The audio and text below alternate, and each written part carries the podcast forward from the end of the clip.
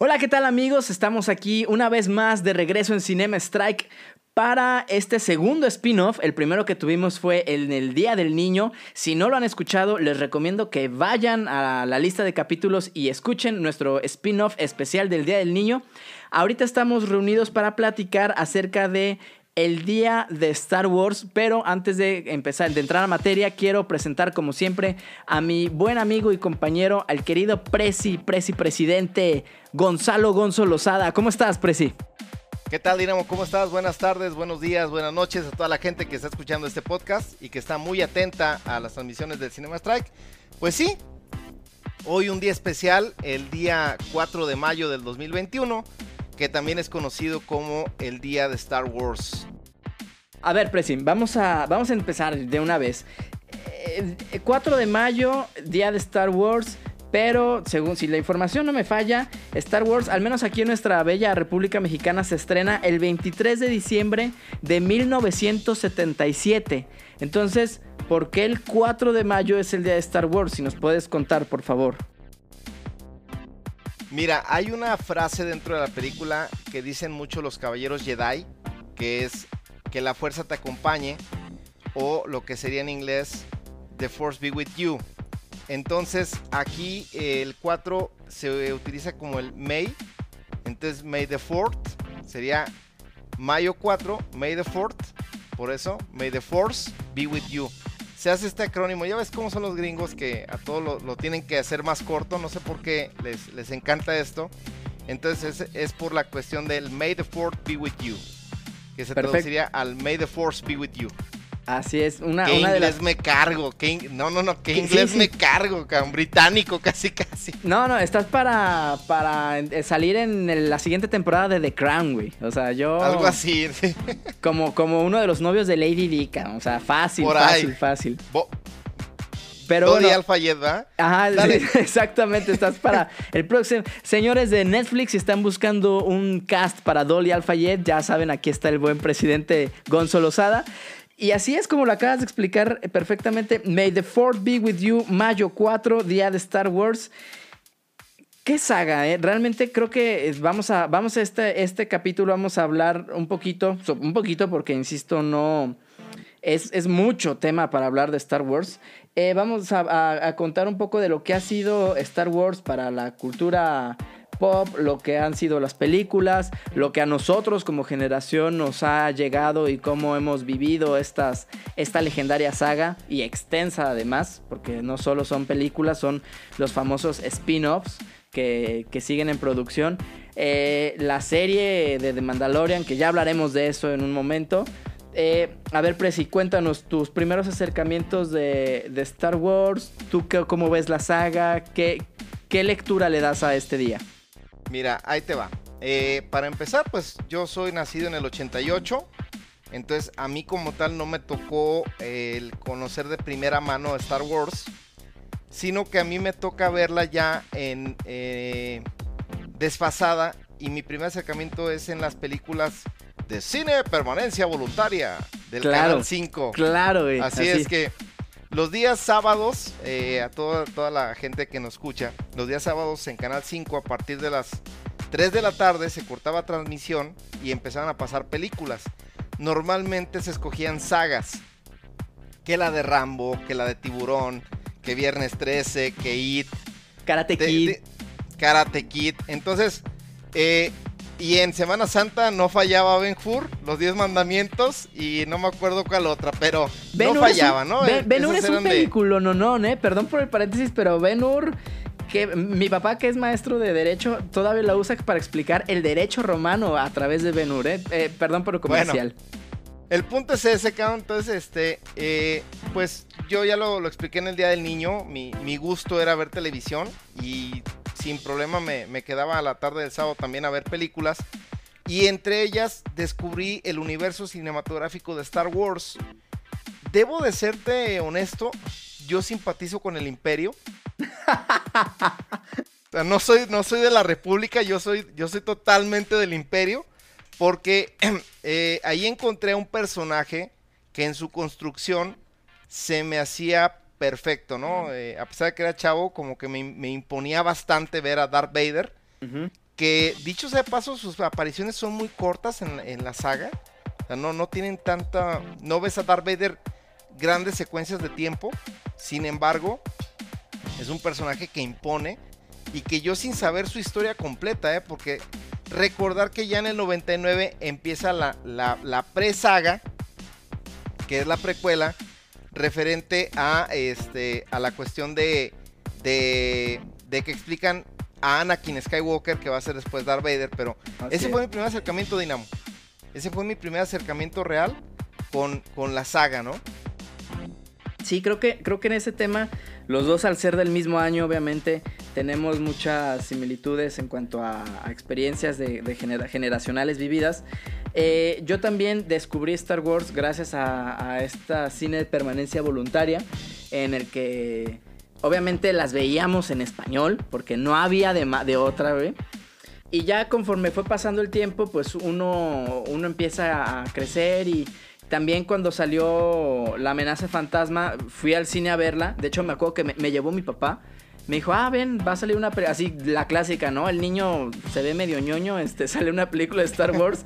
pues yo creo que le va a gustar al niño, ándale, vamos al cine. Entonces, eh, me acuerdo, tengo muy presente y es uno de mis más gratos recuerdos en el cine, este, estar viendo el episodio La amenaza fantasma con, mi papá y esa carrera de los pod racers, la cual hace total alusión a Ben Hur, qué bueno que lo mencionas.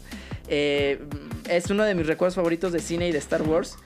Y, y, también, pero no sé, no sé en qué momento realmente, porque no lo sé, esto es algo como como que no lo, no lo logro explicar, me, me, enganchó, me enganchó y me, me, simpaticé mucho con la saga, con la historia. Lo que dices de Darth Vader es totalmente cierto, un villano que no está ahí todo el tiempo. O que no lo ves en su base de operaciones, ¿no? Sentado de que, ah, sí, hoy vamos a hacer esto. O sea, no, simplemente aparece cuando debe de aparecer y sabes que va a haber problemas monumentales. O sea, ya, ya llegó Darth Vader, quítense todos, no la hagan de pedo porque el imperio nos va a empezar a hacer pedazos, ¿no? Entonces creo que Darth Vader... Digo, obviamente hay muchas opiniones, ¿no? Y lo que ustedes nos quieran comentar, ya saben que siempre son bienvenidos sus opiniones. Pero yo creo que Darth Vader fue la, fue la base y la piedra en la que se ha fundamentado, todo, en la que se ha construido todo este universo de, Star Wars y en el que a muchos nos, nos enganchó en el tema de decir, wow, ¿no? Qué, qué, buena historia, qué grandes películas, etcétera, etcétera, etcétera. Y digo, ya hablándolo como fenómeno cultural o como un tema popular, pues realmente yo también lo había mencionado en, emisiones pasadas. Una vez más, insisto, si no nos han escuchado, eh, métanse a Spotify y ahí están las listas de reproducción. Eh, no me atrevo a considerarme un fan de hueso colorado de, Star Wars. Creo que sé perfectamente, creo que tengo, ¿cómo se dice? Eh, autorización como para decir de, de, qué van las historias y qué es una buena historia de Star Wars y qué no pero eh, no me considero un fan en el tema de que sé que Star Wars vienen muchos temas de heráldica, vienen demasiados personajes, botánica, bestiario, geografía, universos, planetas, ciudades, que son cosas, naves. Eh, e incluso no es broma, o sea, hay libros específicamente para las naves de Star Wars, los animales de Star Wars, los escudos de Star Wars, las armas de Star Wars, eh, los rangos Jedi de Star Wars. Eh, o sea, dices, es demasiado, ¿no? Dominarlo. Yo no, yo no lo domino de esa manera. Entonces, este. Creo que, creo que también es parte de, lo, de lo bello y de lo que engancha, ¿no? Que se crea un mundo totalmente diferente, no un mundo, un universo totalmente diferente, galaxias totalmente nuevas en las que el espectador es bienvenido a explorarlas. Si quieres quedarte con las películas, adelante, pero si quieres puedes ir más allá de lo que se te ofrece en las películas, del contenido de las películas, y, te adentras en todo lo que te acabo de mencionar. Así es, Dinamo. Yo la verdad eh, te puedo decir que en particular eh, tampoco me considero un, un super este, fan de que sé que en tal segundo de la película salió ese sable, que es edición de colección de los Caballeros Jedi. O sea, no, la verdad es que no, pero disfruto mucho porque creo que es un, una mezcla entre lo que eran las películas típicas de caballeros medievales, la cuestión de una, una, una razón simple pero a la vez compleja de que la política a los niveles que nos puede llevar de discusión, porque no deja de ser Star Wars una, una, una película basada en ideología. Así es. entre lo que es el imperio contra la república. Y pues obviamente para mí lo que me marca, y te voy a repetir, yo creo que soy este, muy, muy contrario a lo de muchos fans. Yo soy más Sith que Jedi, la verdad. Porque los Jedi sí su concepto como tipo monjes que no pueden amar, que no pueden tener emociones, sí se me, me complica un poco. Y en cambio, los caballeros Sith sí permiten esa cuestión de la interacción con, con el amor, con el odio, que creo que se acerca más a la cuestión humana, ¿no? Recordando que obviamente hay caballeros Sith, hasta robots, hay, hay caballeros Sith, robots. Sí, así es. Y hay, y hay caballeros Jedi que son de otras galaxias. Pero aún así a mí me, me engancha más la cultura de los Sith en ese sentido. Su, su cuestión, por ejemplo, de cómo se fue llevando, también atípica, porque cuando se presenta el Star Wars Episodio 4, la gente decía, ¿cómo que 4 si apenas es la primera película? ¿De qué diablos me hablas, no? Entonces ya después entendimos que era episodio 4 porque después se iba a contar la precuela de, de, de Anakin Skywalker y que después se convierte en Darth Vader. Entonces lo dividimos de esta forma. Primero, los primeros tres capítulos son explicar a Anakin que se, cómo se convierte en Darth Vader. Del 4 al 6 es explicar cómo Luke Skywalker se va a convertir en el caballero Jedi, ¿no? En el, en el elegido. Así es. En el que le va a dar el equilibrio a la fuerza. Y después vienen las innombrables para ti. que es cómo sacarle dinero a los fans de Star Wars y cómo hacer todavía más negocio de una franquicia súper rentable, ¿va? Así, así lo dividimos los, los capítulos o cómo es el rollo. Sí, me parece, me parece muy acertada tu, tu, tu, división. Eh, y de hecho recordemos algo, ahorita se nos hace muy común, muy, muy común. Incluso ya los mismos fans lo piden casi en automático. Ay, oye, este personaje está bien chido. Una hay, que hacer una, hay que pedir una precuela de la, de, la película, ¿no? Y precuela, y precuela, y precuela, y precuela. En nuestros tiempos, por más este, oldie que nos escuchemos ya, no existía esto. O sea, este es el personaje, este es bueno, este es malo, y, ahí quedó. O sea, olvídate ya de, que te explique y te fundamente y te diga y fíjate. Y, episodio 1, La amenaza fantasma, fue la primer, la primer saga de películas que vinieron a dar esta tendencia de, ah, es precuela A, es precuela A. Después podemos recordar, por ejemplo, la película de, de Aníbal, que es este... El origen del mal o algo así se llamaba, que nos cuentan la historia de un doctor Lecter eh, joven eh, ay, Dios mío, se me empezaron a borrar este. Ya Wolverine Origins, que innombrable totalmente. Eh, bueno, ya, eh, perdón, perdón, pero se me acaba de, borrar un poco el, tape aquí. Ya saben que, no andamos este, diciendo cosas que no sabemos. y, que, y que hizo que estas, que estas películas de precuela se volvieran tan exitosas incluso este, y tan ya pedidas por los fans, ¿no? también impacta como George Lucas hasta fuera de Star Wars, creó una tendencia para hacer películas. Es correcto. Oye, Dinamo, hablando de, precuelas, ¿te gustó Solo y te gustó Rogue One? voy a hablar de Rogue Voy a hablar de Rogue One. Voy, voy a hablar de Rogue One. Eh, ponte cómodo, güey, porque, porque esto puede tomar tiempo. No, no te creas, voy a tratar de ser lo más breve posible sale esta, este episodio 7, este, terrible, fatal, asqueroso, horrible, un, esfuerzo, eh, algo muy forzado e innecesario de, adaptarse a la agenda moderna. Fatal, fatal, fatal, fatal. Y después nos anuncian Rogue One. Yo dije, no, no, no, ¿sabes qué? No. Ya un amigo me dijo, ándale, güey, vamos a verla, hombre, total. ¿Qué, podemos perder? Fui a ver Rogue One. Dios mío. Dios mío. ¿Qué película? Cuando alguien me pregunta, oye, ¿cómo va una historia de Star Wars? ¿O por qué tanto? ¿O por qué mamas tanto, no? Con que no te gustaron la nueva trilogía.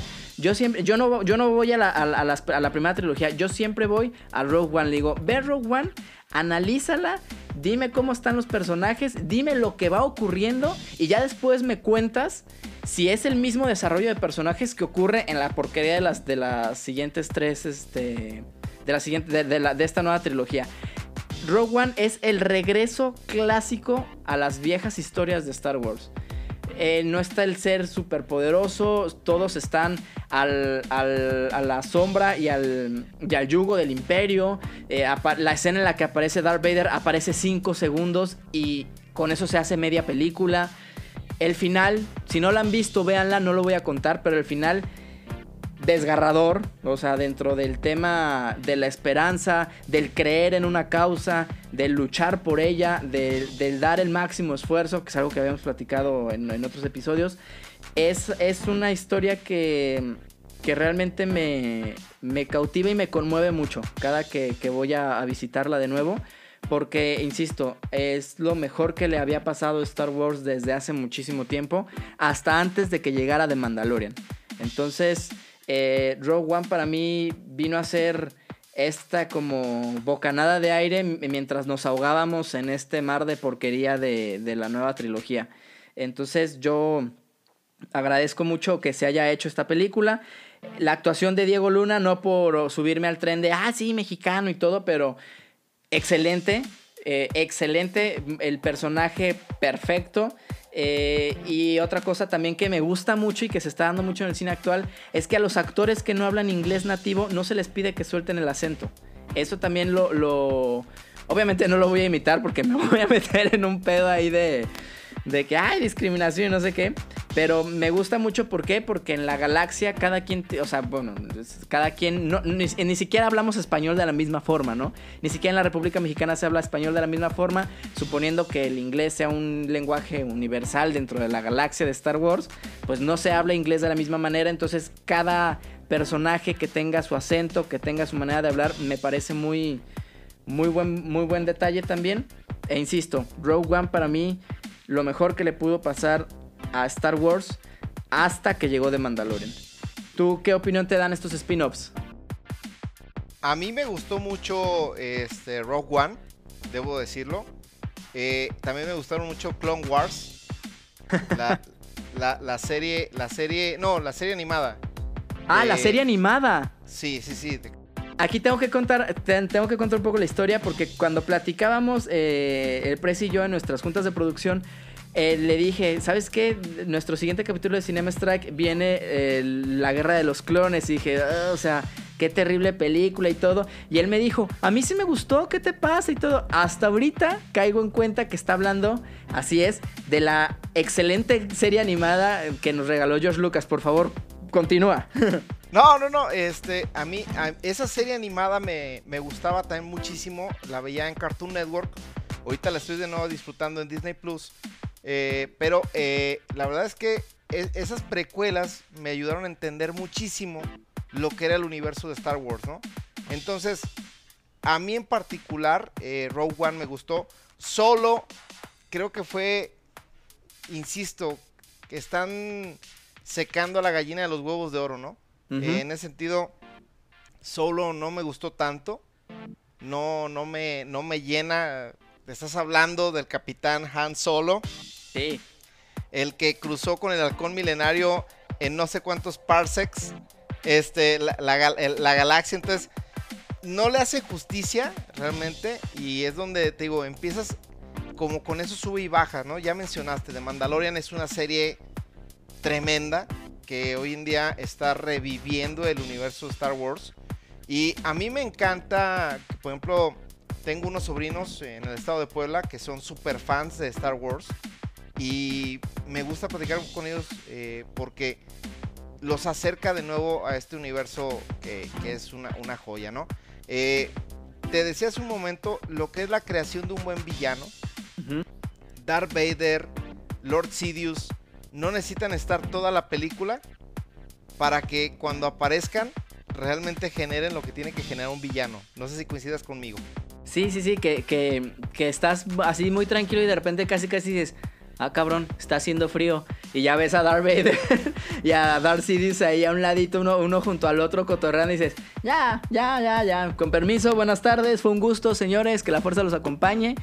Ya valió, ¿no? Y fíjate que hay, hay, otro personaje que a lo mejor no le hacen tanta justicia, es el Conde Doku, que a mí me gusta muchísimo. Y es una historia que... se desarrolla mucho en, la serie animada de, la Guerra de los Clones. Es correcto, a mí el Conde Doku me, me, encanta como su personaje porque es, es como para... De hecho le decía a un amigo que para mí tomaron al Conde Doku como la base para crear a Thanos.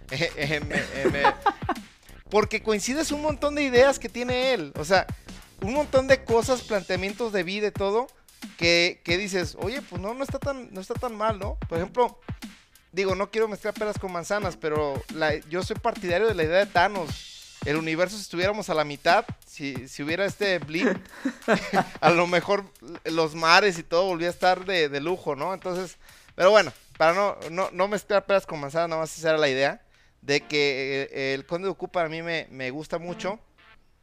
Y es donde Star Wars creo que sí le ha atinado bastante a la creación del villano, aunque con el último, con el señor Kylo Ren, creo que ahí sí fue un desacierto total de parte de, Disney, ¿no?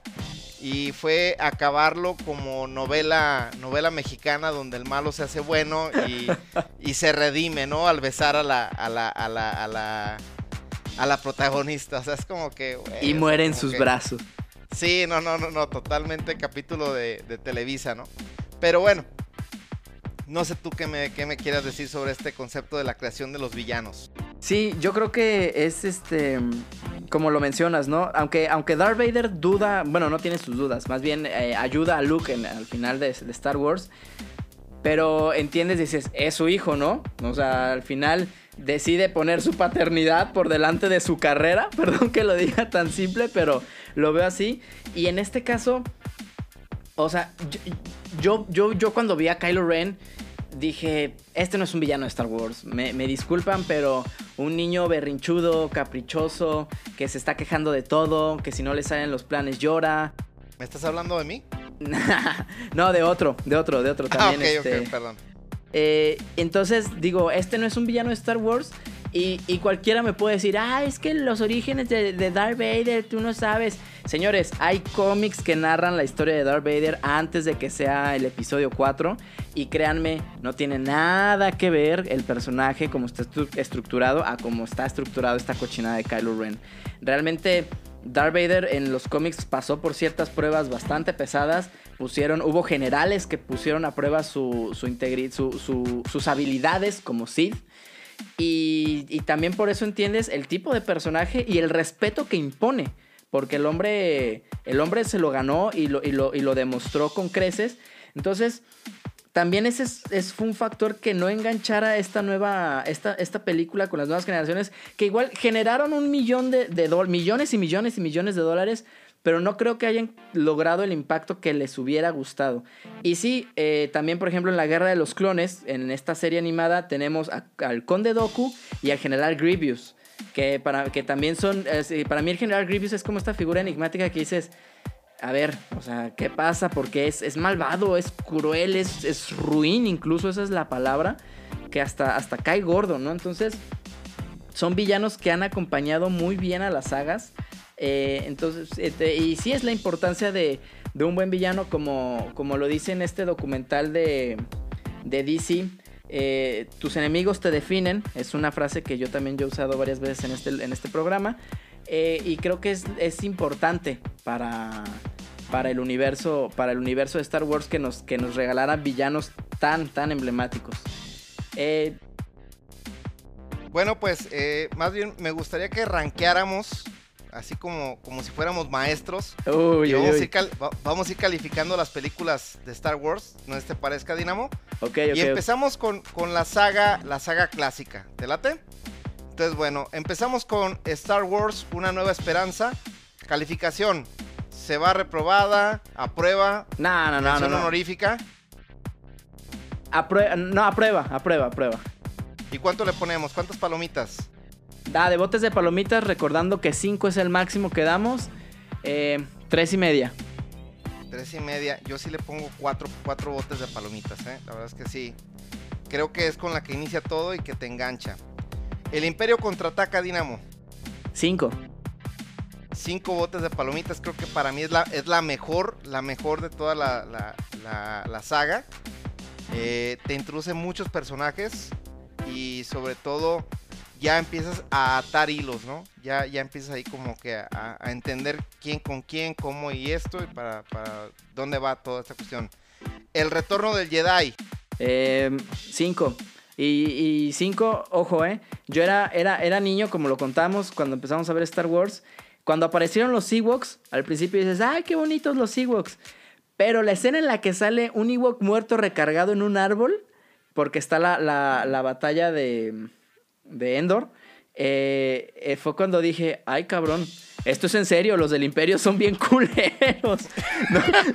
No, respetan a nada ni a nadie. Eh, insisto, todavía es una escena que a veces me persigue una imagen, la de ver es un, el, Ewok, muerto recargado en un árbol. Así que cinco botes de palomitas al regreso del Jedi.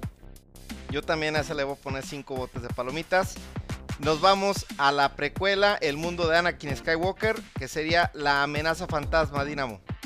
La amenaza fantasma. Eh, cuatro, insisto, ya, ya conté mi, experiencia y el cariño que le y por qué le tengo tanto cariño a la película. No, yo ahí sí te voy a fallar. Yo sí la repruebo. 2.5 palomitas ahí. Uh. A lo mucho. ¿Y eso? El... No, se me hace lenta. Se me hace un poco tediosona. Eh, sí te, te da datos de vital importancia, pero creo que no, no explota. Y en la siguiente vamos a darnos el chongo tú y yo, ¿eh? El ataque de los clones. El ataque, no, al ataque yo le doy una y media. Yo le pongo tres. Creo que es donde más, este, de esta, de esta saga, creo que es la que más rescatas. O sea, realmente el, eh, el punto ahí, ahí sería, ¿no? Ok. Y por último, de esta, de esta sería La venganza de los Sith.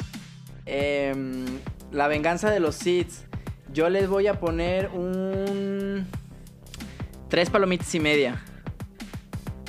La, pelea en, en, Coruscant.